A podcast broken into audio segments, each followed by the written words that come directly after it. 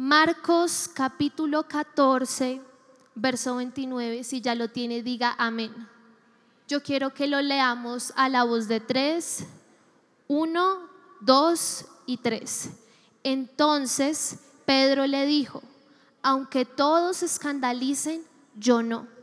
Y le dijo Jesús, de cierto, de cierto te digo, que tú hoy, en esta noche, antes que el gallo haya cantado dos veces, me negarás tres veces. Mas él con mayor insistencia decía, si me fuere necesario morir contigo, no te negaré. También todos decían lo mismo. Hoy vamos a hablar de un tema bien bacano. Se llama generación leal. Dígale al de al lado, generación leal. Pregúntele al de al lado, ¿tú haces parte de la generación leal? ¿Sabes qué es la generación leal? Hoy yo les quiero hablar de cómo Dios quiere levantar en nosotros una generación leal. Pero antes de hablar eso, yo quiero comenzar con la vida de Pedro, porque siempre Pedro para mí ha sido un referente en la Biblia. Eh, algunas veces he tenido la, la oportunidad de compartir de cómo muchas veces pues yo me he identificado porque Pedro era el típico discípulo que hacía una bien y dos mal, que quería hacer una bien y las otras le salían mal, que quería mostrarle a su maestro grandes revelaciones pero finalmente siempre la embarraba. Y lo que leemos en, Marcos capítulo 14 es una historia bien interesante porque es cuando Jesús le dice a sus discípulos, hey, me van a entregar. Y Pedro le dice, maestro, aunque todos huyan, se escandalicen, corran, yo nunca lo haré. Y Jesús todo lindo no le, no le dice nada como lo que le dijo antes Satanás, aparte de mí, sino que fue suave y le dijo, Pedro, la realidad es que tú después me vas a negar. Y no me vas a negar dos, ni una, me vas a negar tres veces. Y después Pedro le dice, si me fuere necesario morir contigo, hasta contigo moriré. Porque esto es importante escucharlo nosotros como jóvenes. Porque primero el Señor comenzó a ministrar a mi vida que una generación leal es lo que se necesita para una verdadera transformación. Y sabe, yo tengo en mi corazón una carga muy especial por ver transformados a los jóvenes de mi ciudad. Yo tengo en mi corazón un deseo de que esta reunión crezca. Pero eso no se va a lograr por esfuerzos, por correr, por ir, por hacer, por hablar, sino que todo el crecimiento espiritual, ministerial de una persona comienza simplemente en un corazón leal. Diga conmigo, corazón leal. ¿Qué es lo opuesto al corazón leal? Lo opuesto al corazón leal es el doble ánimo. ¿Cuántos han escuchado un poco de qué es el doble ánimo? Alces humanos y escuchado del doble ánimo. Bueno, veo que han sido pocos. La Biblia habla muchas veces acerca del doble ánimo. El doble ánimo es lo contrario a la lealtad. Por ende, el doble ánimo hace que no haya crecimiento, hace que haya estancamiento, hace que no podamos seguir. Y sabe, el Espíritu Santo me ministraba muy fuerte esta semana la necesidad, la urgencia que tenemos como jóvenes de ser leales. ¿Sabe? El doble ánimo se define muy fácil en Santiago capítulo 4, verso 8. Santiago 4 dice, acercaos a Dios y Él se acercará a ustedes. Pecadores, límpiense las manos y vosotros, los de doble ánimo, purifiquen su corazón.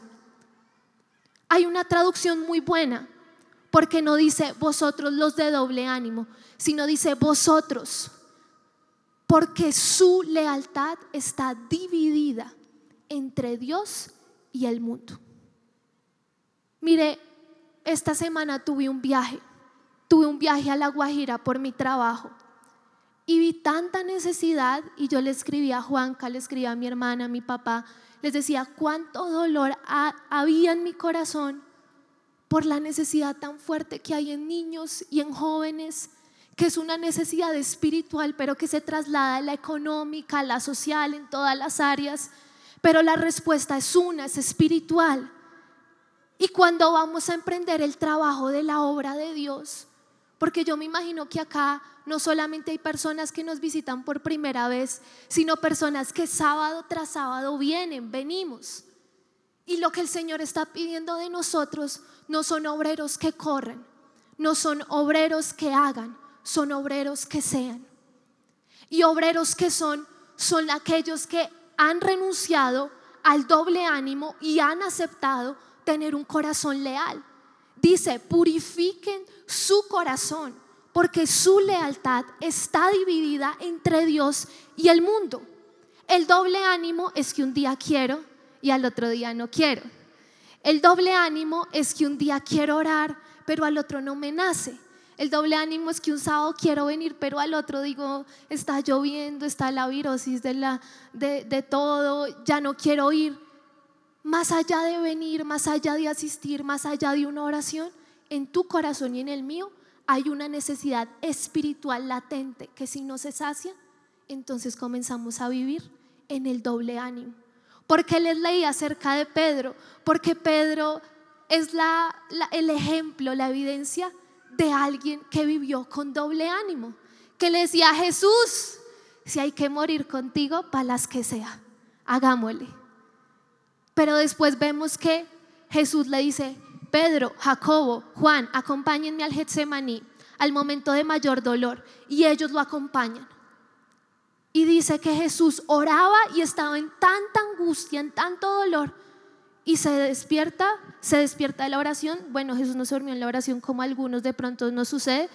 Jesús se para de la oración, va a buscar a sus discípulos y lo que sucede es que ellos están ¿qué? Durmiendo. El mismo que le había dicho hace unas pocas horas, minutos, contigo voy hasta la muerte, no pudo aguantar una hora de sueño. ¿Eso qué es? Es doble ánimo. Es decidir una cosa en un momento y al otro decir, uy, no, pero es que estoy muy cansado. Uy, no, pero es que está difícil. Pero el clima, pero mi familia, pero las pruebas. Y todo esto hace que no se levante una generación leal que transforme, que realmente traiga una transformación. ¿Cómo opera el doble ánimo en una vida? ¿Cómo actúa el doble ánimo? El doble ánimo nace no porque sí, sino que tiene tres raíces. Y sabe, yo quiero que hoy usted se lleve esto claro. Porque si nosotros como jóvenes somos muy sensatos y objetivos a la hora de examinar nuestro corazón y nuestra vida y decimos, oiga, ¿sabe? Yo he vivido el doble ánimo entonces nosotros comenzaremos a nacer a un corazón leal. Un corazón que su lealtad no está dividida entre Dios, el mundo, entre Dios y mis sueños. Hay tres raíces, por favor, si tiene donde escribir, que me imagino que son varios, usted puede copiarlas.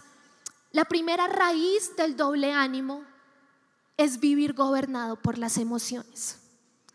Yo honestamente les puedo decir esto y les puedo compartir esto porque durante mucho tiempo en mi vida Dios me ha procesado en que Majo controla sus emociones y no sus emociones controlan a Majo. Por mucho en mi tiempo en mi vida, por mucho tiempo en mi vida, las emociones controlaban a Majo. Y esto hacía que mi vida espiritual, que mi vida ministerial, que mi vida aún académica no fuera estable, sino que fuera un sube y baja. Un día bien, al otro mal. Un día súper, al otro no. Un día en el ministerio, wow, al otro mal. No me está yendo bien, no sirvo, mal. Y lo primero que uno debe identificar es, yo soy gobernado por mis emociones. Si tiene a su líder por ahí, puede preguntarle, dígale, líder, yo soy controlado por mis emociones. Algunos líderes se desquitarán, aprovecharán este momento. Es el momento, líderes. Ha llegado tu hora de decir aquello que has callado por mucho tiempo. Las emociones. Ser controlado por las emociones, por lo que siento. Un día nazco a la compasión, otro día nazco a la perezación. Un día quiero ir, al otro no. Un día necesito orar, al otro no. Porque hoy amanecí triste, porque hoy amaneció nublado, porque estamos en abril y está nublado. Las emociones vienen y comienzan a gobernar. En las mujeres, pues las emociones a veces son una locura en los días. Y hay que orar, Espíritu Santo, que mis emociones no me gobiernen a mí, que mis emociones no sean el guardián de mi alma, que mis emociones puedan someterse al Espíritu, porque somos un espíritu, tenemos emociones y vivimos en un cuerpo. No somos un cuerpo, somos espíritu. Tenemos emociones y vivimos en un cuerpo. Por ende, lo espiritual debe gobernar. ¿Cuántos dicen amén? La segunda raíz, vivir gobernado por el temor. El temor es la vaina más paila que existe. Porque el temor, no, el temor es lo peor. El temor es lo peor, ¿sabe? Yo tuve que ser muy libre del temor. Yo tengo una hermana, Vicky. Vicky y yo somos súper diferentes. Yo soy un poco más, eh, ¿cómo decirlo? Ejemplo. Vicky es más como psicológica, como que todo lo gobierna la mente, como que yo me caía y me tropezaba y Vicky llegaba y decía, hermana, el dolor es mental. Lo que sientes no es real y yo así, ok. Yo soy un poco más de sentir, de abrazar, como que si me pegaba yo decía, no, el dolor no es mental, es físico, lo siento.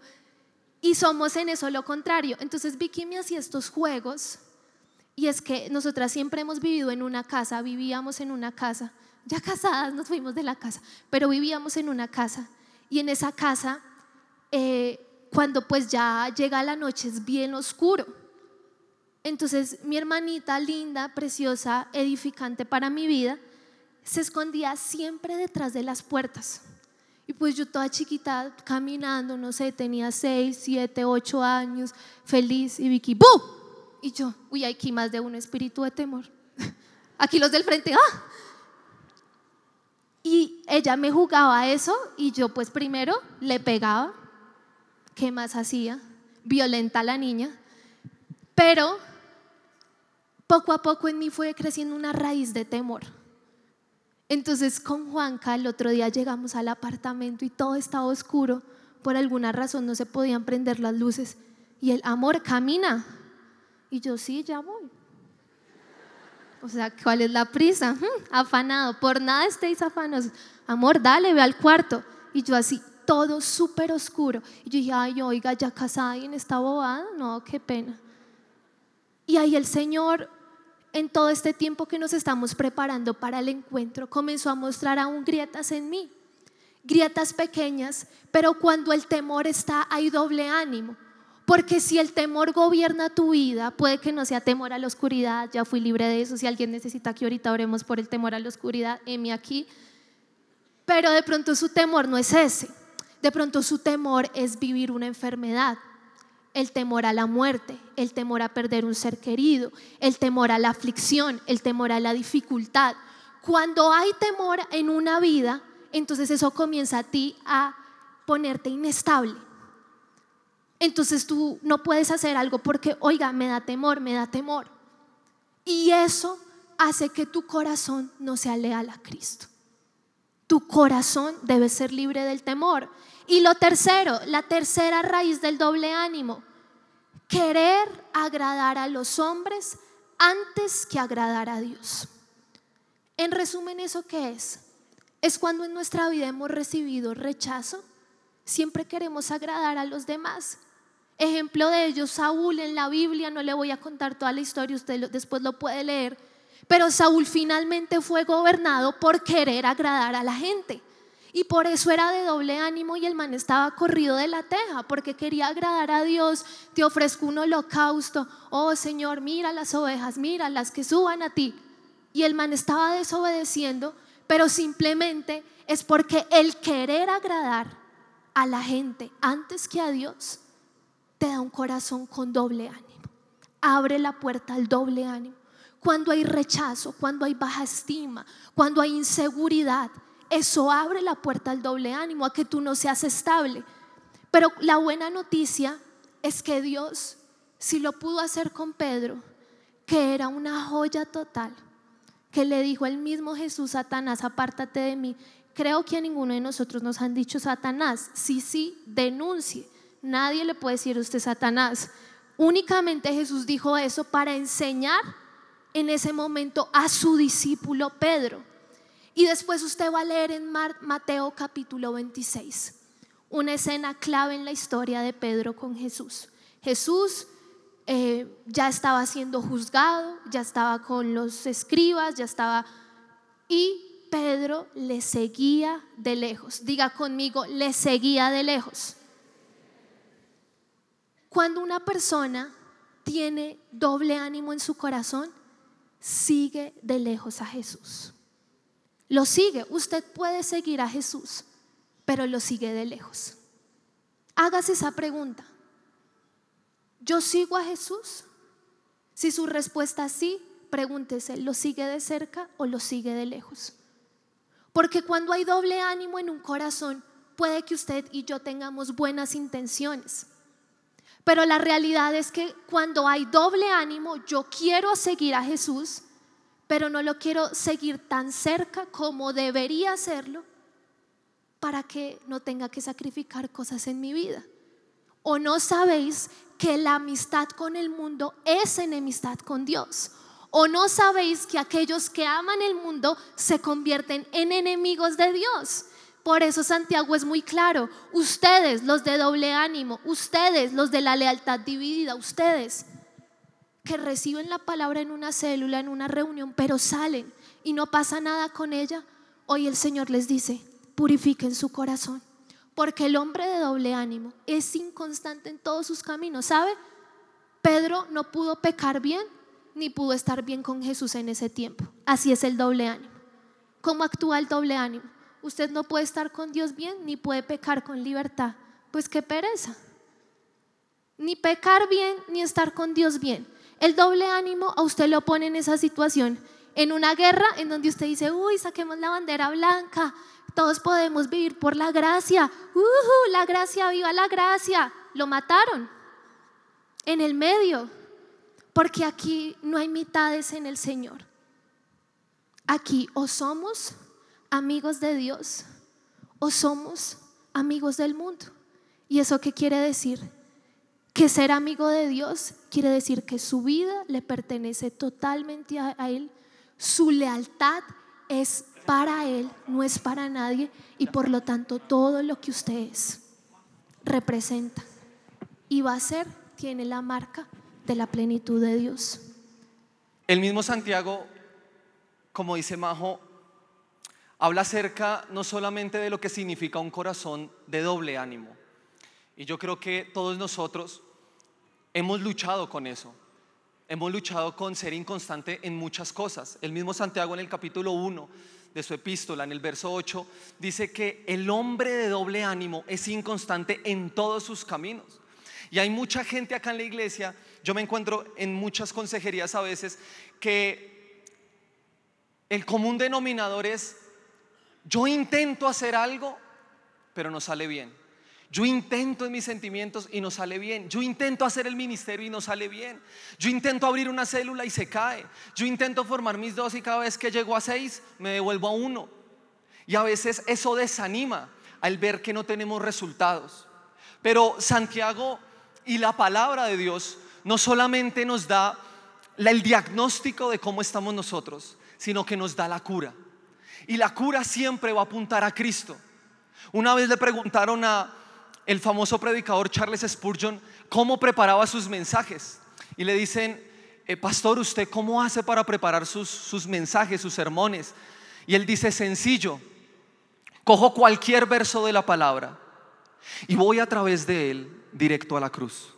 Porque en la cruz está el mensaje que el mundo necesita.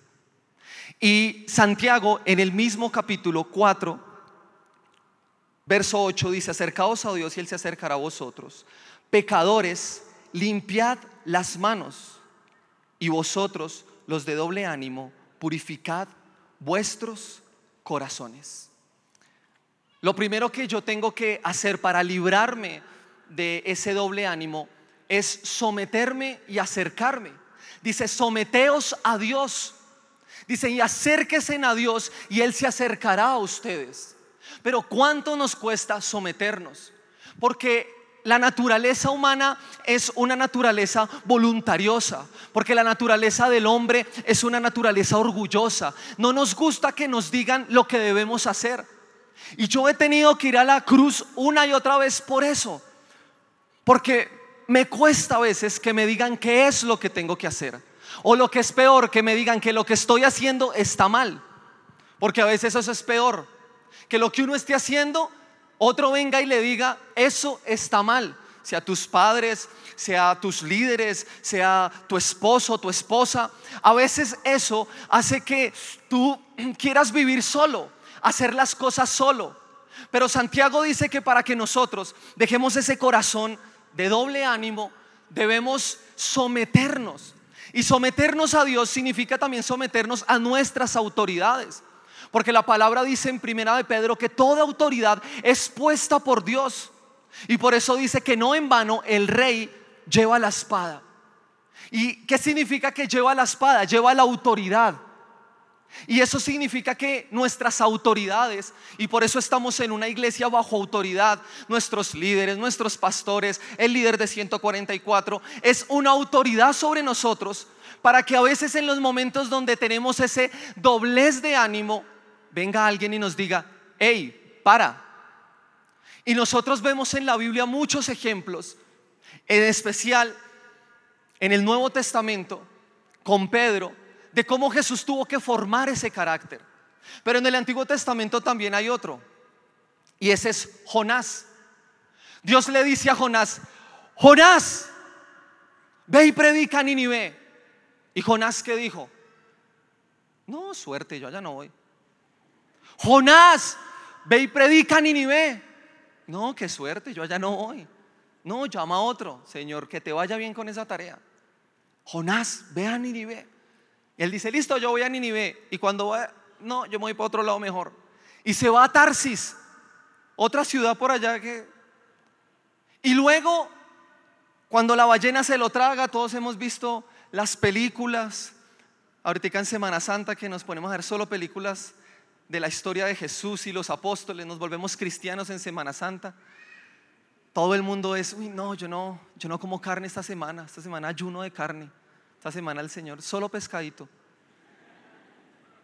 Y el pez vomita a, Jonás literalmente a las puertas de Ninive. Eh, Jonás dice, bueno, ya prediquemos, predica, la gente se convierte, él se va a esperar, se va fuera de la ciudad y se sienta a esperar el juicio de Ninive. Y como ve que no pasa, le da piedra. ¿Qué pasó? ¿No me dijiste que ibas a destruirla? ¿No me dijiste que predicara porque estabas harto del pecado de ellos? Y el Señor, sí, pero se arrepintieron. No, pero yo no me arrepiento. Acábelos. No, no los voy a acabar. Y ese, ese doble ánimo a veces lo vemos en el ministerio. A veces lo vemos cuando queremos venir a la iglesia. A veces venimos acá entusiasmados y queremos hacer las cosas bien, pero nos encontramos una y otra vez haciendo lo que no debemos. Y a veces necesitamos ese sometimiento a una autoridad que nos diga, hey, para, eso no está bien. Pero también necesitamos el sometimiento a Dios, a su palabra. Primera de Juan capítulo 2, verso 14 dice, os he escrito a vosotros padres, porque conoces al que es desde el, conocéis al que es desde el principio. Yo os he escrito a vosotros jóvenes porque sois fuertes y la palabra de Dios mora en vosotros porque habéis vencido al maligno. Note que hemos vencido al maligno cuando la palabra de Dios mora en nosotros. Por eso en Apocalipsis capítulo 12, verso 11 dice, y ellos le han vencido por medio de la palabra del testimonio de ellos porque menospreciaron sus vidas hasta la muerte. Si la palabra de Dios está en ti, tu vida es una vida constante y no una vida inconstante. Porque la palabra de Dios hace y tiene ese efecto de que cuando vas a tomar un camino que no es, la palabra te dice, hey, ese no es el camino. En Isaías capítulo 26 dice, porque a tus espaldas oirás una voz que te dice, este es el camino, síguelo.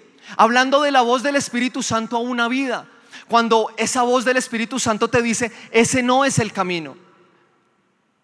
Pero si no tenemos ese sometimiento a la palabra, es muy difícil levantar una generación leal. Es muy difícil tener un corazón leal, porque tu corazón siempre va a divagar entre el mundo y Dios.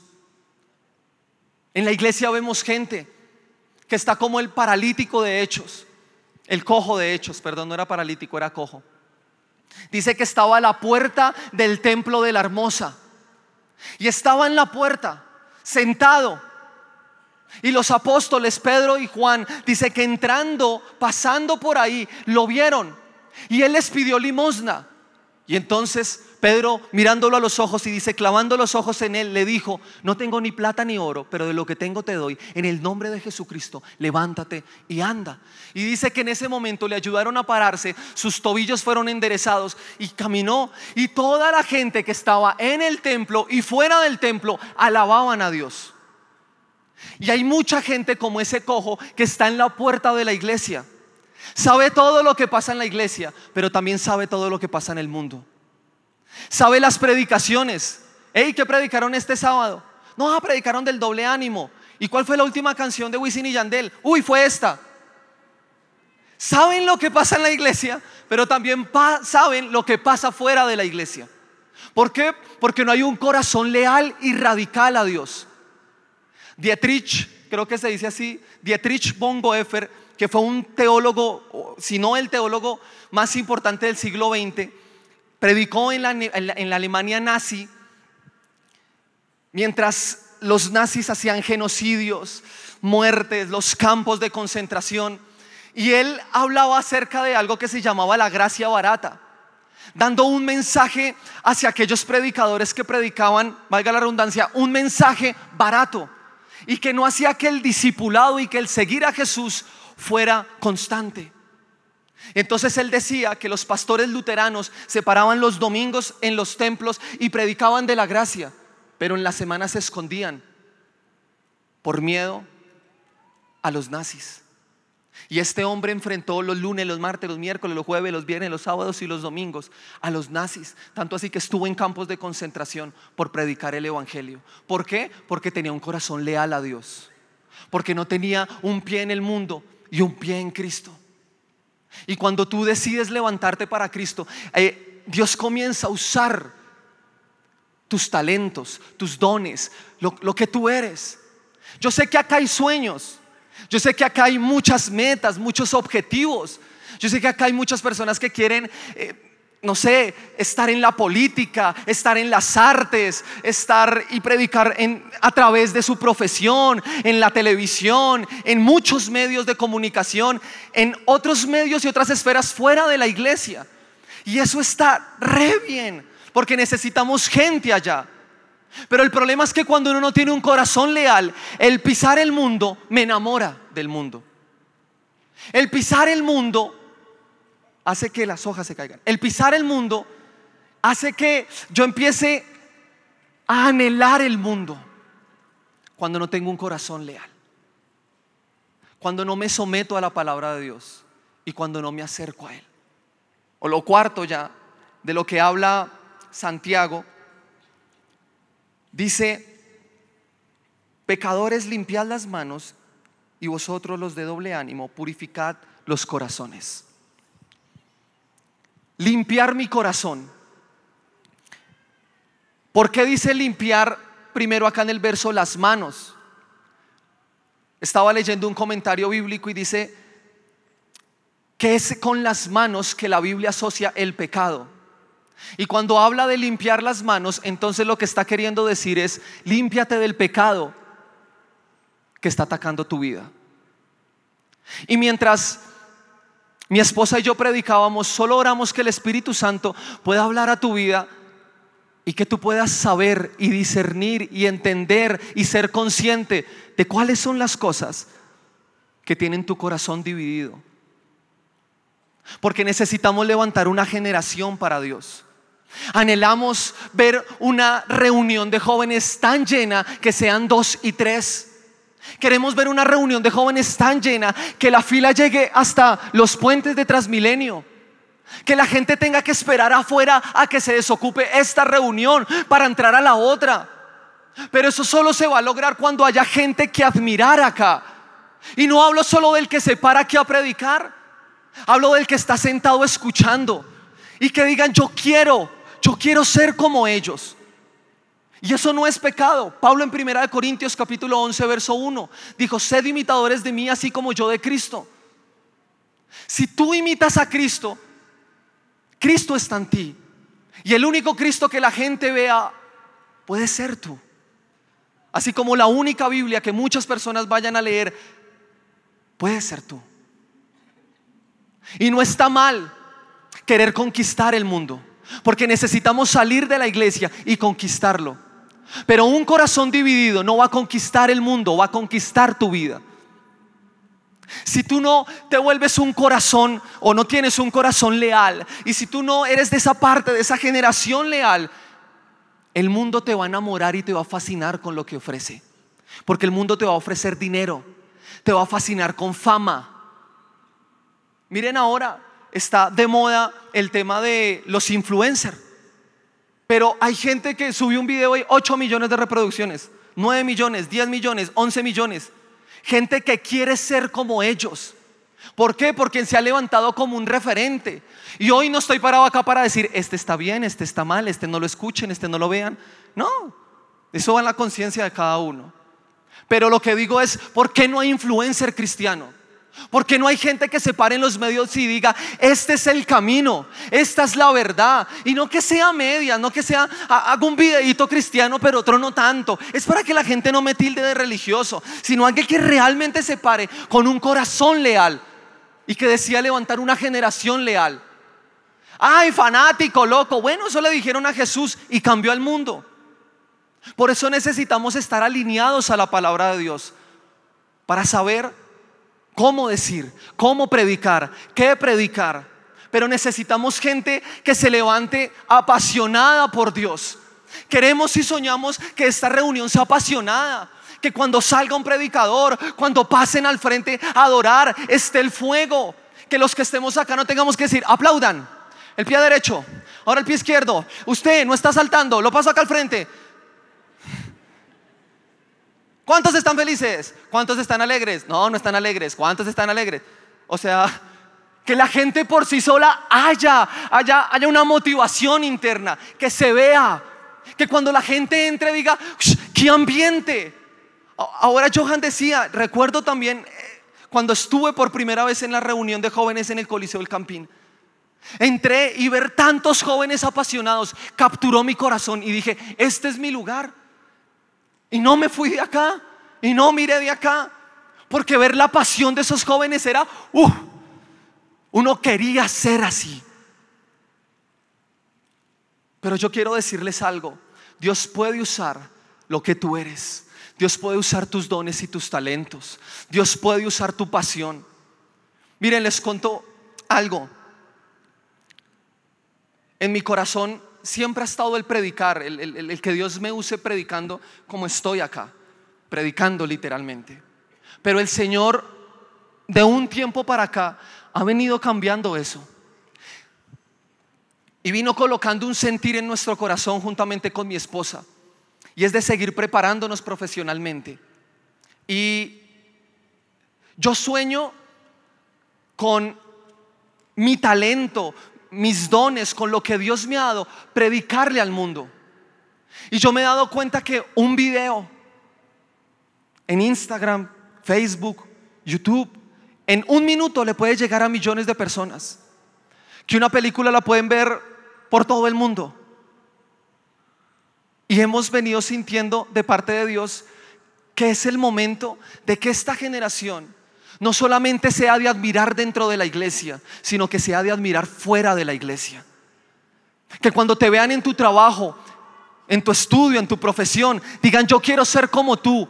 No porque andas con una Biblia y te sabes muchos versos, sino porque lo que sabes de la palabra lo aplicas en tu vida y es lo que veo reflejado en todo lo que haces. Que tu trabajo es excelente, que lo que haces es excelente. Y por eso el Señor ha colocado un deseo en mi corazón de predicar a través del cine. Y es un sueño que tengo. Y el Señor ha colocado eso. de un día predicar con una película y de llevar el mensaje a través de una película a millones de personas, a todo lugar, sin necesidad de que una persona esté ahí. Pero para eso hay que pagar un precio, hay que prepararse, hay que seguir luchando por los sueños. Y por eso hay que levantar una generación de admirar en esta reunión de jóvenes que aquí en Colombia, que en Bogotá digan la generación de la misión carismática internacional. Son unos jóvenes preparados, sí, intelectualmente, son profesionales, son, mejor dicho, wow, pero sobre todo tienen el fuego y la pasión de Cristo. Y todo lo que hacen, lo hacen para la gloria de Dios. Queremos ir a esa reunión, queremos ir a ver qué está pasando allá, porque hay algo diferente en esa generación. Y eso solo sucede cuando hay un corazón leal y cuando limpiamos nuestro corazón, cuando dejamos al lado el pecado.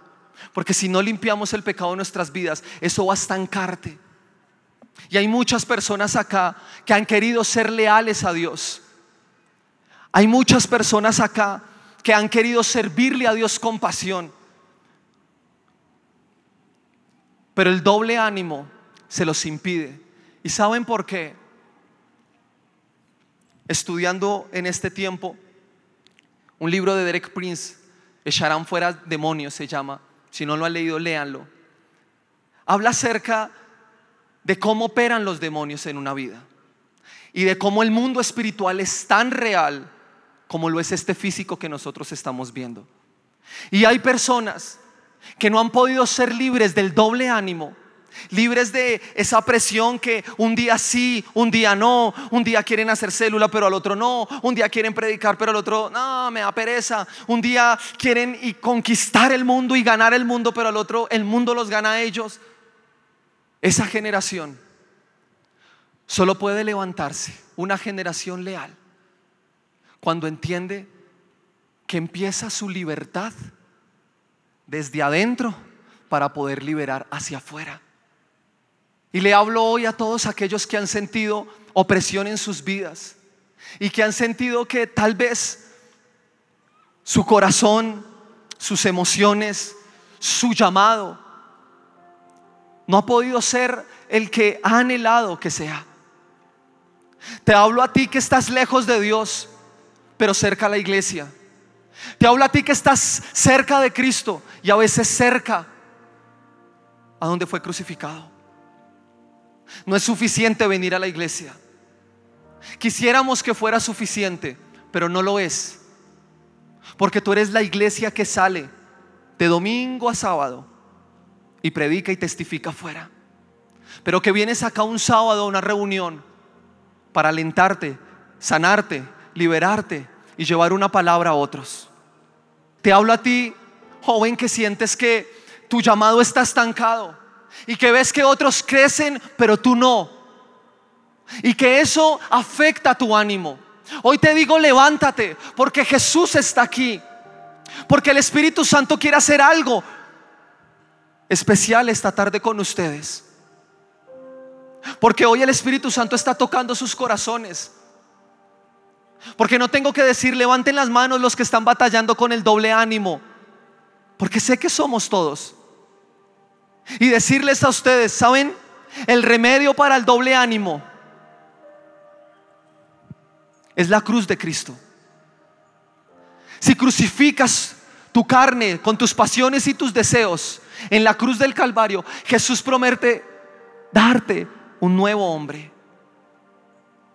Hijitos, dijo el apóstol Juan, no améis al mundo ni lo que está en el mundo, porque lo que hay en el mundo no proviene de Dios. Los deseos de los ojos, los deseos de la carne y la vanagloria de la vida. Todo eso pasará, pero el que hace la voluntad de Dios permanecerá para siempre. Los deseos y los sueños que se conciben en el mundo van a pasar, pero los sueños que se conciben en el Espíritu van a permanecer para siempre.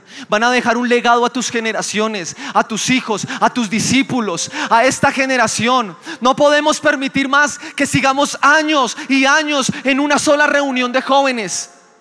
Tenemos que expandirnos, tenemos que crecer, pero eso solo va a suceder con una generación leal. Porque viene la gente. El año pasado tuvimos pescas. Este auditorio se llenó no sé cuántas veces. ¿Dónde está esa gente?